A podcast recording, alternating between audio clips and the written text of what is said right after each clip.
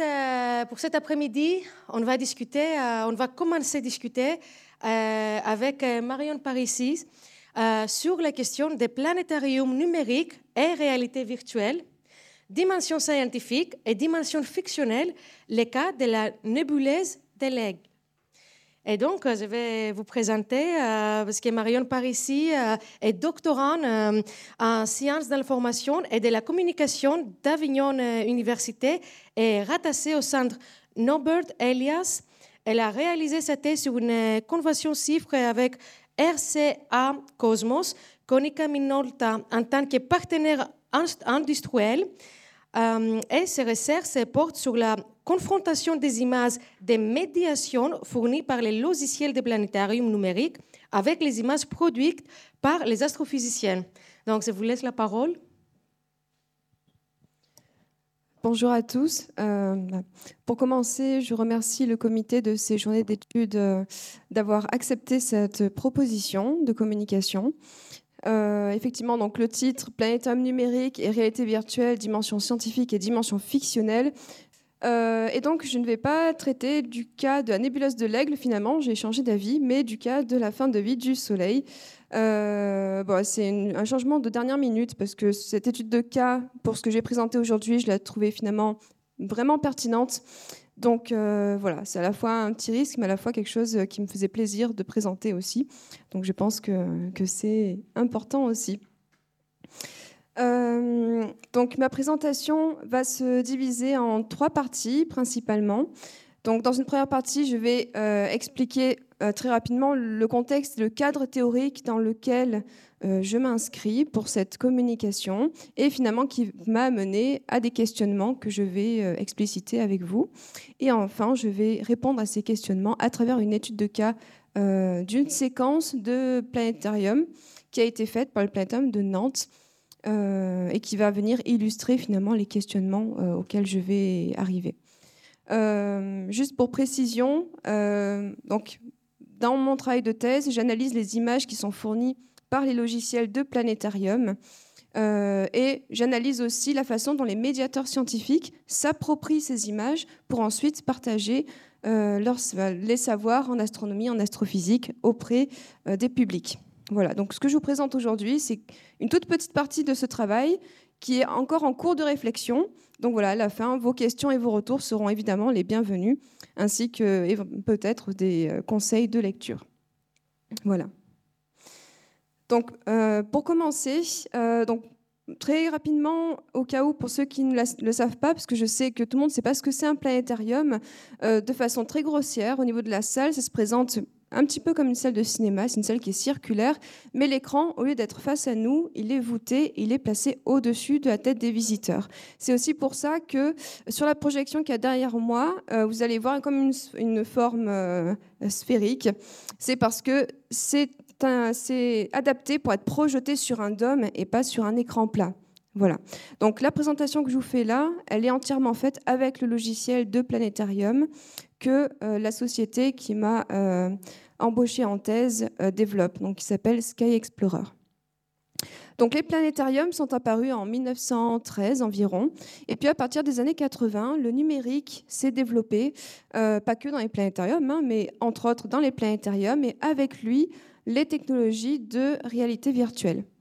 alors il y a beaucoup de définitions de la réalité virtuelle. Donc moi je me je me base principalement sur euh, deux auteurs qui sont Philippe Fouche et Guillaume Moreau, qui sont deux des spécialistes de ce domaine. Et pour eux, une des fonctions premières de la réalité virtuelle, eh bien, c'est celle de s'extraire de la réalité physique pour changer virtuellement de temps, de lieu et ou de type euh, d'interaction interaction avec un monde imaginaire, interaction avec un monde qui simule le réel ou interaction avec un monde symbolique.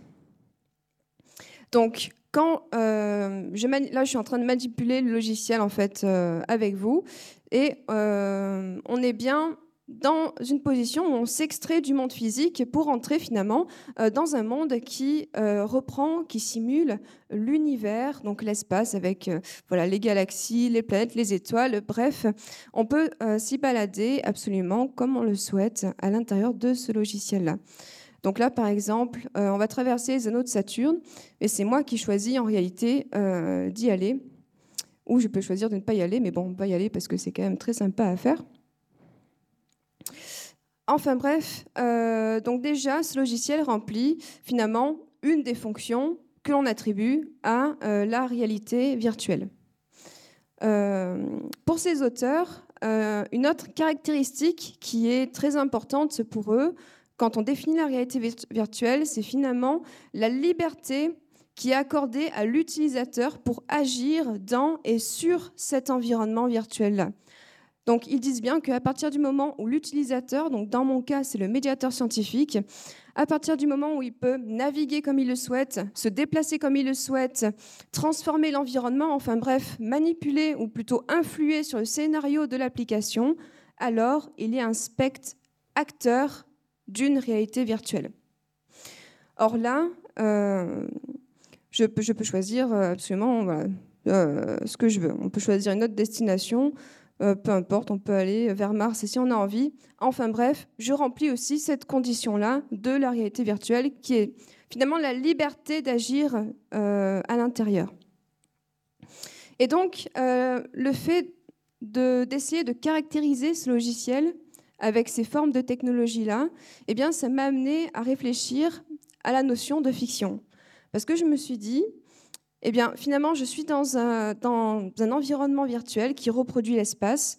Il le reproduit comment? Il le reproduit finalement en se basant sur euh, des connaissances scientifiques, sur ce que l'on connaît de l'univers, sur ce que l'on connaît de l'espace, voire même sur euh, euh, bah, des théories scientifiques aussi. mais je peux aller découvrir ces objets ou ces phénomènes avec une modalité qui est quelque part un petit peu irréelle. Donc euh, là, pour les voyages qu'on a fait euh, depuis la Terre jusqu'à Saturne, depuis Saturne jusqu'à Mars, on a largement dépassé la vitesse de la lumière et on a voyagé en 20 secondes. Alors que normalement, ces voyages prennent plusieurs mois pour Mars, voire plusieurs années pour aller jusqu'à Saturne. Et donc finalement, j'ai commencé à me dire, OK, bon, ben, quelle forme de fiction je peux trouver dans ce type de logiciel-là? Parce que finalement, il ne faut pas oublier que ce type de logiciel est fait pour un médiateur, ce médiateur qui va expliquer des phénomènes physiques à un public. Donc il va montrer des choses qui sont quelque part réalistes d'un point de vue scientifique, mais on va le faire avec des modalités qui, elles, ne le sont pas. Euh, et donc là, il y a un enjeu au niveau de la médiation euh, que j'interroge en fait dans mon travail. Euh, et donc, à propos de cette notion de, fiction, il, y a un autre, il y a deux auteurs en fait qui m'ont particulièrement inspiré, euh, notamment Umberto Eco, euh, qui explique, en tout cas, qui explique que dans les œuvres narratives que moi je reprends notamment pour le cas du planétarium, eh bien, on peut élaborer des mondes qui sont contrefactuels, c'est-à-dire qui sont contraires à la réalité physique, qui sont contraires à ce que moi je vis là actuellement. Un exemple tout simple d'événements contrefactuels. Euh, ce matin, j'ai pris le TER de Avignon à Marseille, mais euh, j'aurais pu, euh, il aurait pu y avoir une grève, et donc jamais je ne serais venu ici. Ça, c'est un monde contrefactuel, puisque de toute évidence, là, je me tiens face à vous. et donc je me dis, est-ce que dans ce type de logiciel, on peut élaborer des mondes contrefactuels comme ça? Et Umberto Eco lui explique, plutôt distingue deux types de mondes possibles élaborés sur des contrefactuels. Pour lui, il y a d'abord les mondes euh, possibles qui sont euh, cosmologiques et les mondes possibles qui sont euh, structuraux. Alors je m'explique. Le monde possible cosmologique, selon cet auteur, eh bien, c'est quelque chose qui, est contraire à l'ordre naturel des choses. Il donne un exemple tout simple. il y a un monde possible dans lequel moi, Marion, je ne suis pas née. Ça, c'est contrefactuel puisque je suis né, puisque je suis là. Donc si je suppose que je suis pas né, j'entre dans un monde possible. Donc ça, c'est monde possible cosmologique. Ensuite, il y a les mondes possibles structuraux pour cet auteur, qui, euh, cette fois-ci, offre des alternatives, donc des chemins différents pour finalement aboutir à un même résultat. Et il donne l'exemple euh, des trains, par exemple. Cet auteur dit ben, Je peux aller de Florence à Sienne via Empoli, mais je peux aussi aller de Florence à Sienne via euh, une autre ville, via Terontola. Donc là, il y a plusieurs mondes possibles, finalement, dans lesquels je peux prendre plusieurs itinéraires pour me rendre à Sienne. Donc ça, c'est un monde possible qui est euh, structural pour lui. Euh, un petit peu aussi dans la même euh, configuration, en tout cas des mondes contrefacteurs comme ça, il y a un autre auteur qui m'a beaucoup rappelé Umberto Eco sur ce point-là, qui est David Lewis. Et David Lewis, lui, en fait, réfléchit en termes de vérité dans la fiction, c'est-à-dire comment je peux faire pour rendre vrai une supposition qui est fictive. Et donc, du coup, lui, il explique que euh, réfléchir en termes de vérité dans la fiction, c'est réfléchir en termes de contrefactuel. Je fais une supposition qui est contraire aux faits. Et il donne l'exemple que se passerait-il si cette allumette avait été grattée? Eh bien, moi, je vous pose la même question, mais pour un cas très précis. Que se passerait-il si, à l'heure où je vous parle, le soleil était déjà arrivé à la fin de sa vie? Eh bien, ça, c'est une étude de cas qu'on va voir ensemble, parce que finalement, répondre à cette question, eh bien, euh, ça suppose trois interrogations pour moi. Euh, d'une part, quel type d'opération le médiateur peut faire sur le logiciel, puisque tout à l'heure j'ai dit qu'il est libre, il peut faire pratiquement ce qu'il veut. Donc, quelles opérations il fait sur l'image? Ensuite, quand j'agis sur l'image, finalement, quel phénomène physique je peux expliquer à travers cette image-là? Et enfin, lorsque l'image est en action, quelle forme de fiction se dégage? Euh, lorsque je, regarde la scène Donc, euh, je vais commencer par vous montrer euh, cette séquence qui dure deux minutes. pendant ces deux minutes, je vais vous expliquer ce qu'on voit à l'écran. alors, s'il vous plaît, les physiciens de la salle, moi je ne suis, suis, pas physicienne, donc je vais essayer d'expliquer la fin de vie du Soleil, mais voilà, il y aura peut-être des approximations. Et ensuite, je vais la relancer en faisant des arrêts sur image et on va analyser les formes de fiction qu'on peut trouver là en deux minutes dans une séquence qui est réalisée par des médiateurs scientifiques.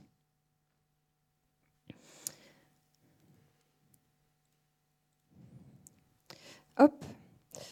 Alors, bon, je m'arrête là parce qu'il faut quand même que je pose euh, deux, trois bases. Donc là, face à nous, on a euh, une étoile qui représente le Soleil. Donc actuellement, le Soleil, il a environ 4,5 milliards d'années. C'est une boule de gaz et on dit que c'est une étoile euh, mature. grosso modo, là, actuellement, le Soleil, eh bien, à l'intérieur, il y a d'une part la gravité qui vient pousser à l'intérieur dans son cœur. Comme le gaz pousse vers le centre, eh bien, la chaleur dans le cœur augmente et la température devient suffisante pour que le gaz d'hydrogène se transforme en gaz d'hélium. Donc, dans le cœur du Soleil, comme dans le cœur de toutes les étoiles d'ailleurs, il y a une transformation du gaz. Quand le gaz se transforme, eh bien, ça libère de l'énergie, entre autres sous forme de chaleur et de lumière, mais aussi sous une forme de pression de radiation qui va venir pousser vers l'extérieur les bords externes du Soleil. Et donc finalement, quand on dit qu'une étoile est mature, eh bien c'est une étoile qui est en équilibre entre d'un côté la gravité qui rapproche tout vers le centre et cette pression de radiation qui euh, pousse vers l'extérieur. Donc là actuellement le Soleil, eh ben, il va très bien, il est dans son équilibre hydrostatique, c'est comme ça qu'on appelle ça. Euh, donc euh, voilà. Par contre, dans environ 5 milliards d'années, eh bien, cet équilibre sera rompu. Il sera rompu parce que euh, eh bien, dans le cœur, il n'y aura plus suffisamment d'hydrogène, il n'y aura plus que de l'hélium. Et donc l'hélium va vouloir se transformer en carbone. Sauf que cette nouvelle transformation, eh bien, ça va libérer plus d'énergie qui va venir gonfler euh, l'étoile. Et donc l'étoile gonfle. En gonflant, sa température diminue, la température de surface. C'est pour ça qu'il devient rouge et puis, à un certain stade de sa vie, eh bien, il va libérer des vents stellaires qui vont expulser les gaz du Soleil. Et le cœur, lui, eh bien, il n'y aura plus cette pression de radiation pour pousser vers l'extérieur. La gravité l'emporte, l'étoile se compacte, se contracte, jusqu'à faire environ la taille de la Terre, et donc ça va nous donner ce que l'on appelle une naine blanche. Donc une naine blanche, finalement, c'est le cœur d'une étoile comme le Soleil euh, qui est sur le point de s'éteindre, hein, qui est en fin de vie. Lentement, cette étoile, le cœur de cette étoile va se refroidir parce que le gaz ne se transforme plus. Euh, et donc, il va lentement s'éteindre. Voilà, au bout de plusieurs milliards d'années. Jusqu'à devenir ce qu'on appelle une naine noire. Voilà, donc c'est-à-dire un corps mort, hein, finalement. Voilà. Donc là, c'est ce qui se passe dans cette séquence. Donc finalement, donc là, c'est le discours de médiation hein, que j'ai dit. On peut avoir plusieurs discours. Là, c'est un exemple que j'ai donné. C'était surtout pour contextualiser en fait cette séquence que j'ai fait ça. Euh, maintenant, on va analyser en fait cette séquence. Qu'est-ce qui se passe? Qu'est-ce qui dedans? Est fictionnel en fait Et euh, comment cette euh, fictionnalité se, traduit? Hop. Alors je retourne sur mon soleil.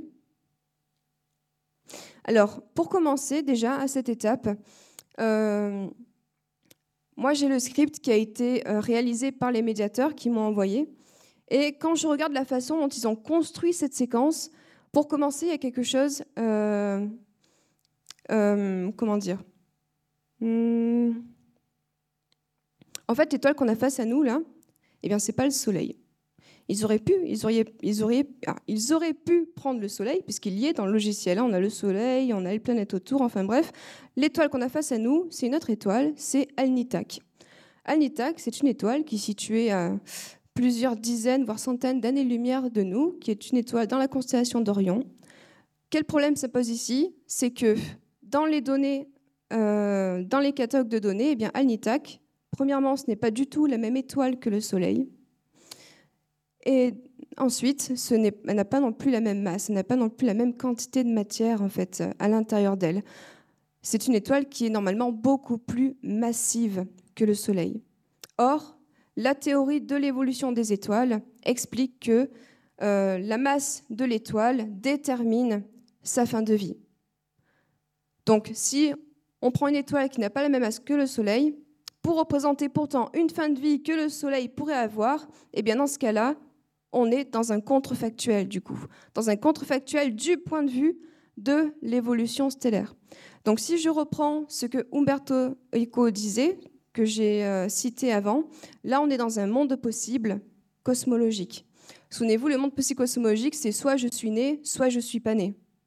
Eh bien là, c'est un petit peu pareil. Soit euh, cette étoile, c'est un tel type, soit cette étoile, c'est un autre type. Soit l'étoile, elle, elle, a une masse solaire, soit l'étoile, elle a 20 masses solaires. Donc c'est l'un ou l'autre. Donc là, on est déjà dans un monde possible, on est dans un monde de contrefacteurs juste en regardant cette étoile-là.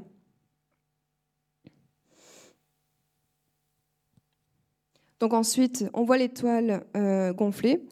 Donc ça, c'est une étape hein, qui prend euh, plusieurs millions, voire milliards d'années. Euh, donc c'est vrai que là, les durées hein, sont largement contractées parce que la fin de vie d'une étoile, c'est plusieurs milliards d'années, et là, on le fait en deux minutes. Mais surtout, ce que je voulais montrer, voilà, c'est l'apparition de la nébuleuse planétaire qui se dessine juste derrière. Donc, c'est-à-dire le moment où l'étoile expulse son enveloppe. Eh bien, en l'expulsant, les gaz vont s'éparpiller dans l'espace autour du cœur et ça va former ce qu'on appelle une nébuleuse planétaire pour des étoiles du type solaire. Sauf que euh, on n'est pas sûr que le Soleil fera exactement une nébuleuse planétaire qui aura la forme qu'on a là face à nous, voire même euh, les mêmes euh, couleurs non plus, en supposant qu'on puisse voir les, couleurs avec nos yeux, ce qui n'est pas le cas. Mais en tout cas, on, a, on pourrait avoir plusieurs alternatives pour former ces nébuleuses-là dans le logiciel. Donc là, est-ce qu'on ne serait pas, au sens de Umberto Eco, du coup, dans un monde possible qui est structural Souvenez-vous. Soit je vais à Sienne via Empoli, soit je viens à Sienne via Terontola. Donc là, soit j'ai une nébuleuse planétaire de ce type-là qui ressemble à ça, soit j'en mets une autre. Donc pour information, la nébuleuse planétaire qu'ils ont montrée là, euh, c'est la nébuleuse Helix qu'il y a d'ailleurs sur, euh, en première page sur les programmes euh, de cette journée. Donc, c'est cette nébuleuse-là qu'ils ont pris. je me suis amusée à reproduire la séquence avec une autre nébuleuse, juste pour voir ce que ça donnerait, avec une nébuleuse du même type, hein, mais avec une autre forme et une autre couleur. Et en fait, on aurait pu reproduire cette séquence-là avec une autre nébuleuse planétaire qui s'appelle la nébuleuse œil de non, la nébuleuse Saturne, pardon, parce que j'avais hésité entre les deux, mais donc l'étoile gonfle. Et là, on va voir la nébuleuse euh, apparaître, donc c'est-à-dire euh, l'étoile qui expulse euh, ces gaz. Donc là, on a une autre forme complètement différente, mais totalement possible, puisqu'en observant ces nébuleuses, eh bien, on sait qu'elles sont produites par des étoiles du type solaire qui se sont éteintes hein, et qui ont expulsé leur gaz. Donc là, on pénètre à l'intérieur et on va finir la séquence euh, avec euh, ce modèle-là. Et donc, pour finir, eh bien, tout à l'heure, on a dit que euh, la naine blanche, elle va lentement se refroidir. En se refroidissant, elle va perdre en luminosité et elle va se transformer. Enfin, va se transformer. C'est pas le bon mot, mais en tout cas, elle va devenir ce que l'on appelle une naine noire, c'est-à-dire le cœur d'une étoile qui ne brille plus, hein, qui n'a plus du tout de transformation du gaz à l'intérieur d'elle. Euh, or, les naines noires, ça, ça n'existe pas encore. Donc là, on est sur un objet qui n'existe pas encore, mais qui est prévu, qui est anticipé par les théories de l'évolution stellaire. Donc ce n'existe pas encore, c'est-à-dire qu'on ne peut pas l'observer. Euh, et donc là, c'est pas quelque chose que j'ai encore présenté, mais on se situe dans ce que l'on appelle des fictions scientifiques. Pour Jean-Marie Schaeffer, une fiction scientifique est désignée comme telle pour des entités qui sont inobservables, mais que l'on postule hypothétiquement. Donc, ce sont des fictions qui sont construites par la science pour comprendre le monde euh, et pour, pour comprendre le monde et pour modéliser en fait euh, le réel. Et d'ailleurs, euh, Jean-Marie Jean-Marc Lévy-Leblanc pardon, parle aussi de ces fictions scientifiques-là dans un ouvrage qui s'appelle Au contraire. Et d'ailleurs, il y a une phrase qui est, que je trouve bien trouvée pour le cadre de la science, c'est finalement les fictions d'une époque deviennent les réalités des suivantes. Et pour comprendre cette phrase, eh bien, il n'y a qu'à considérer ben, les découvertes qu'on a faites euh, à partir finalement de suppositions qu'on faisait autrefois, comme le cas des trous noirs par exemple. Donc là, ça veut dire qu'en deux minutes, on passe d'une étoile qui est supposée être le Soleil, tel qu'il est actuellement, à quelque chose qui n'existe pas encore. Et on fait ça en deux minutes. Donc, rien que là, on peut voir qu'on trouver différentes formes de fiction, mais aussi des mondes contrefacteurs lorsqu'on veut expliquer un phénomène physique euh, à partir de l'exemple de ce logiciel-là. Et donc, euh, finalement, pour, euh, pour conclure, cette étude de cas, ça m'a fait réfléchir à une notion qui est abordée aussi par Umberto Eco dans son livre Lecteur in Fabula. Il explique qu'un lecteur, pour comprendre un récit, pour comprendre une narration, eh il doit posséder une certaine compétence, qu'il appelle la compétence encyclopédique. Et cette compétence lui permet eh de s'approprier finalement le monde dans lequel l'auteur de la narration souhaite euh, le faire entrer. Et quand je regarde et quand j'analyse ce type de logiciel, je me dis finalement, est-ce qu'il n'y aurait pas aussi quelque part une, une forme de compétence encyclopédique, mais pour le médiateur? C'est-à-dire qu'avant d'aller partager des savoirs à un public, il faut déjà que lui comprenne ce que le logiciel propose, les images qu'il propose, les phénomènes physiques que l'on peut traiter avec, euh, eh bien, avant de partager tout ça. Voilà. Je vous remercie pour votre attention. Et euh,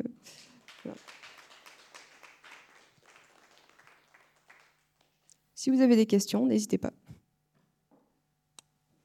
Merci beaucoup. Euh, moi, j'avais beaucoup de réflexions que je peux partager avec vous, mais tout d'abord, j'aimerais euh, demander dans la salle Demandez dans la salle euh, s'il y a des questions et aussi sur Zoom, euh, les personnes sur Zoom, euh, si, vous avez, des questions, n'hésitez pas à prendre la parole et poser directement des questions. pour l'instant, je donne ici la parole pour la première question.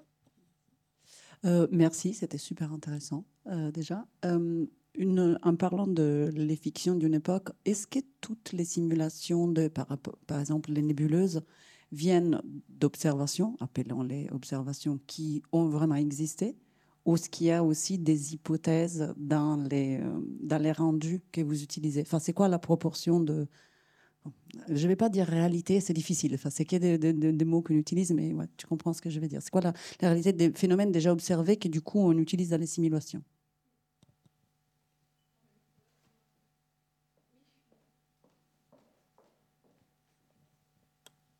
Allô ah, Voilà, c'est bon. Euh, bah oui, ça c'est une question que je me suis aussi posée, en tout cas euh, au moins au début de la thèse et que je continue de me poser. C'est-à-dire finalement ce logiciel en termes d'objets célestes, qu'est-ce qu'il me propose? Et donc c'est vrai qu'il y a des images qui sont très par, bon par image, hein, j'entends objets célestes virtuels. Euh, juste pour préciser. Et on a, enfin, c'est très varié en fait. On a, on part des objets qui sont observés et observables, donc on connaît leur forme, comme les planètes par exemple. Et puis plus on s'éloigne, plus on, va arriver vers des objets qui sont effectivement hypothétiques, comme par exemple euh, le nuage de Oort, euh, qui est un nuage cométaire aux confins du système solaire.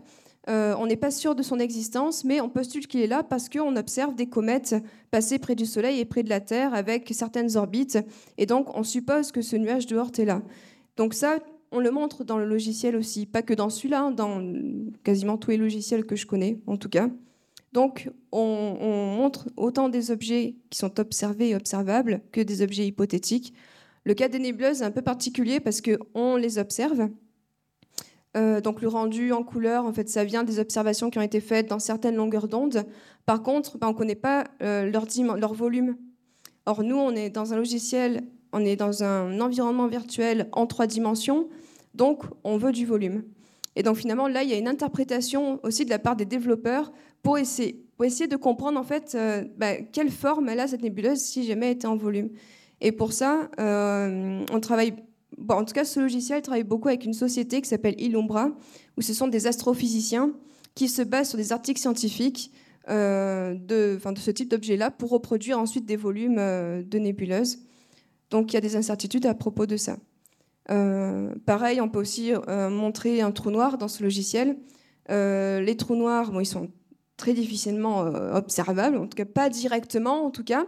Et pourtant, on en montre un comme celui d'Interstellar avec le d'accrétion, l'effet de l'antigravitationnel, etc. Pourtant, ce qu'on montre, eh bien, c'est même pas un trou noir qui existe dans la réalité parce que c'est un, trou noir qui est issu d'un modèle scientifique. voilà. Donc en fait, on a différents niveaux dans, un même environnement virtuel, on a différents niveaux de représentation. Euh, et au final, ça montre aussi euh, qu'il y a différents statuts épistémologiques pour les objets et différents modes de production scientifiques au départ qui sont réimplantés dans le logiciel pour euh, eh ben, s'adapter à cet environnement en 3D. J'ai une question dans la question, si je ne m'abuse pas. Est-ce qu'il y aura un impact de l'intelligence artificielle en tant que simulation des possibilités de euh, réalisation Parce que c'est très intéressant de savoir que c'est ce que Kessler appelle le train judgment, que c'est des astrophysiciens, donc c'est un geste esthétique. Mais est-ce qu'il voilà, est qu'il y a une portion ou est-ce qu'il y a une possibilité d'ouverture dans ce sens-là? Alors, je ne m'y connais pas du tout en intelligence artificielle, donc euh, je ne pense pas que je pourrais répondre. À la question. Je suis désolée, c'est pas du tout mon domaine. Parce qu'en fait, ce qui est possible, c'est sur des données euh, connues ou utilisées, de dire, euh, enfin, de demander vraiment à l'intelligence artificielle simule, euh, par exemple, l'expansion jusqu'à l'éteignement du Soleil. Et donc voilà, avec les données, avec tout ce qu'on a déjà, l'intelligence artificielle peut faire autant d'essais, des simulations qu'on veut. Voilà. C'est vrai que c'est une, très bonne interrogation de se demander finalement comment l'intelligence artificielle pourrait euh, simuler l'univers à partir des données que l'on connaît ou même que l'on postule d'ailleurs. Euh. et d'ailleurs, est-ce que ça ne serait pas euh, pas le futur des, des logiciels-là, mais en tout cas une branche de développement pour ce type de logiciel? La question se pose en tout cas, je pense. Et si vous me permettrez, c'est aussi intéressant de, voir, parce que vous avez parlé de, de fiction scientifique, euh, comment par exemple euh, l'intelligence artificielle pourrait prévoir peut-être les futurs à travers certaines hypothèses et quel scénario du futur va prendre en considération.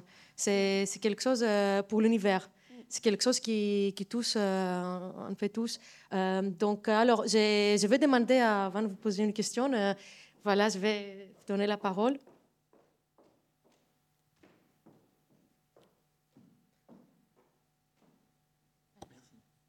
Euh, j'ai deux questions. Une, euh, la, première, c'est, euh, tu disais que tu pouvais choisir parmi plusieurs types de nébuleuses, et je me demandais qui fait ce choix. Est-ce que ce sont les médiateurs qui construisent leurs séquences? Est-ce que c'est quelque chose de demandé par les planétariums? Comment, comment vous procédez?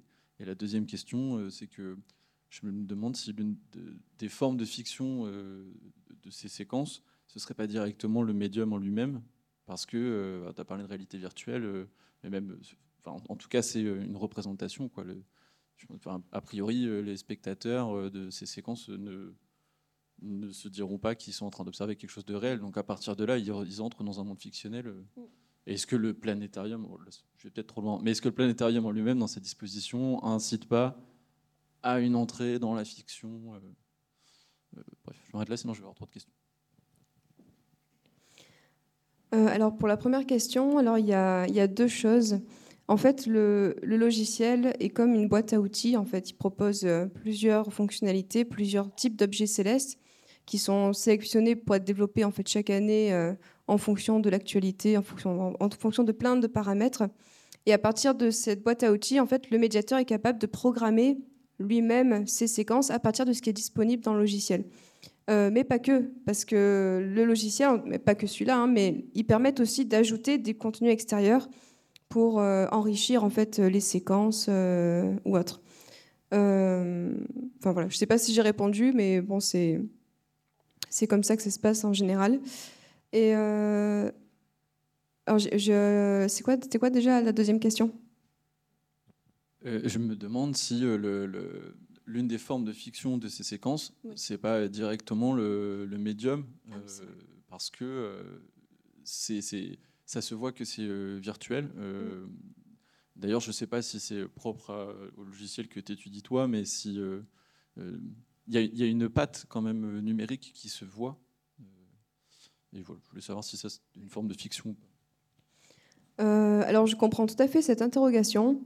Euh, c'est une question que, enfin, c'est une réflexion que je me suis aussi faite. Et en fait, euh, je pense que bah, c'est pas si évident que ça pour un public néophyte, en tout cas, que le fait d'entrer dans un planétarium, on va rentrer dans une fiction. Euh, avant la thèse, j'ai été médiatrice scientifique pendant trois ans en planétarium, et je me suis rendu compte que lorsque je disais qu'on allait observer le ciel, eh bien, les gens pensaient que on voyait le vrai ciel dans le planétarium. Et du coup, je disais, ben non, voilà, c'est un écran, vous voyez le projecteur, il est là, c'est moi qui contrôle ça. Et en fait, euh, alors pour certains, c'est évident, hein, mais pour certains, c'est pas forcément évident. Il y en a qui pensaient que le dôme allait s'ouvrir. Donc, ils confondaient ça avec un observatoire. D'ailleurs, maintenant, il y a des planétums qui s'ouvrent. Hein, d'ailleurs, euh, donc même, ça peut encore plus mettre l'ambiguïté là-dedans. Euh, et j'ai eu des retours aussi de médiateurs qui expliquaient que de plus en plus, en tout cas pour ceux qui ont une dizaine, vingtaine d'années d'expérience, qui font de plus en plus attention aux images qu'ils montrent, euh, parce que euh, bah, les images sont de plus en plus haute qualité, donc on s'approche d'un réalisme de plus en plus puissant, et finalement ça vient réduire la frontière entre ce qui est réel, ce qui est virtuel, et en fait il y en a beaucoup, de plus en plus, qui expliquent euh, l'image du style. Là, ce que je vous montre, c'est pas réel. Voilà. Et euh, donc, je pense aurait, ça pourrait même faire l'objet d'un autre sujet de thèse, euh, ça. ce rapport au public, aux images, enfin voilà. Est-ce qu'il y a alors d'autres questions? Via Zoom, peut-être? Donc, euh, je vais vous poser moi aussi une question. Euh, ah, pardon, excusez-moi.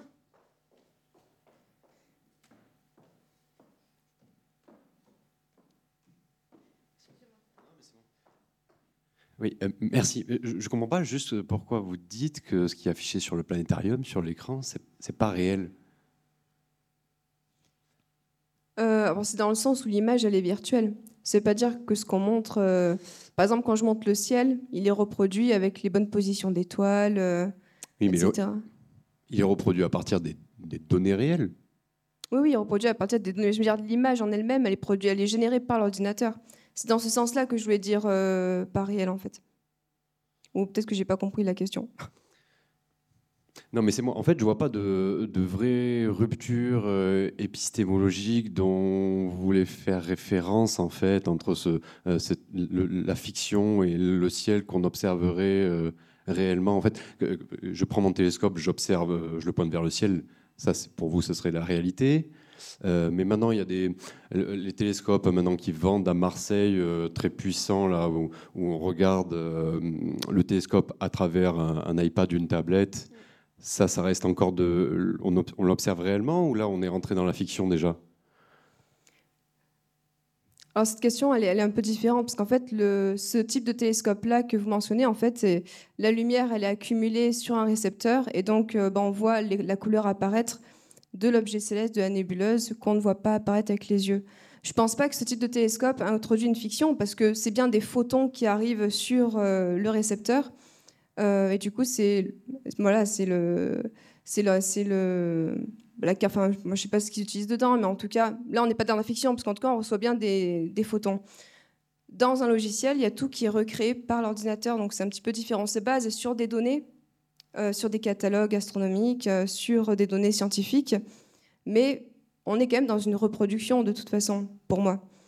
On montre pas des images, on, ne montre pas des astrophotographies, on montre des nébuleuses qui ont été reproduites en 3D par des développeurs à partir certes de données scientifiques, mais il y a quand même une part d'interprétation aussi. Une nébuleuse, dans sa trois dimensions, on ne sait pas exactement comment elle est, puisqu'on ne peut pas y aller. Euh, ça ne veut pas dire que c'est faux, ça veut dire que c'est une interprétation, selon moi, qui est basée sur, euh, bah, des données. Euh, voilà.